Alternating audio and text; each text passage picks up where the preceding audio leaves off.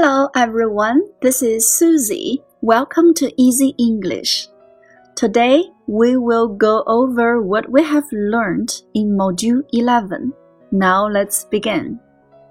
小朋友们好，今天我们分组复习第十一单元，第一组词汇：season，季节；change，改变、变换；weather。 天气、气候。Learn，学习、了解。Learn about。Feel，感觉。Weather helps us learn about the seasons. Does it always feel the same outside? No, not when the seasons change. Warm，温暖的。 warmer hot 热的 hotter hottest cool 凉爽的 cooler cold colder coldest spring is here it's warmer than before summer is here it's the hottest time of all. Autumn is here. It's cooler now. Winter is here. It's the coldest time of all.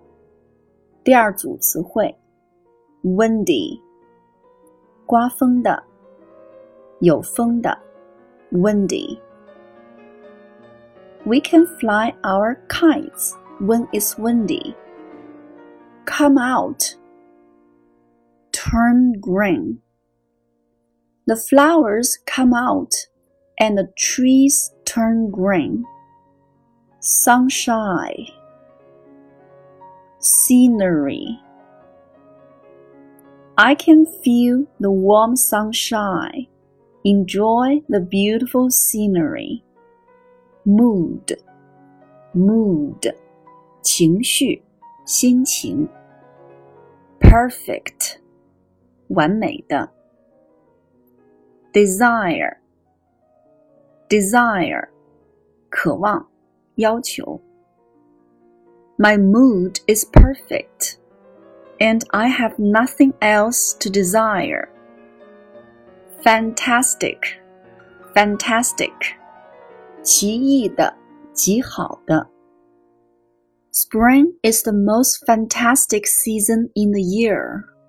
第三组词汇，dress，dress，across，across，穿过，field，田地。Autumn is in a yellow dress. She's coming across the fields. The fields are yellow now. Farmer, farmer. 农夫，process，加工、处理，wheat，小麦。There are some farmers in the fields. They are processing the wheat. Look like, look like, sailboat, sailboat, 帆船。 Many white clouds are in the sky. They look like many sailboats. Breath 呼吸 A deep breath 一个深呼吸 Take a deep breath and then you may feel relaxed. Bewitching Bewitching Autumn is bewitching. 第四组词汇，although，尽管，although，all the same，仍然，还是，all the same。Although winter means cold weather, I love it all the same. Especially, especially, 尤其 I think winter is a beautiful season, especially when it snows. Snowflake 雪花 fall down 落下来 knotty knotty 顽皮的 branch 树枝 roof 屋顶 snowflakes fall down knotly. They fall on branches of trees, on roofs of houses, and on wheat fields.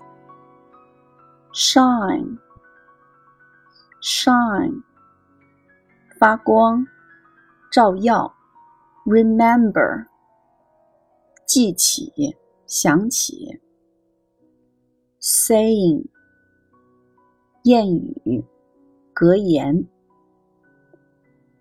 Everything is shining in the sun. Every time it snows, I will remember an old saying. Winter has come, can spring be far away? The end. 好了，小朋友们，今天就复习到这里喽。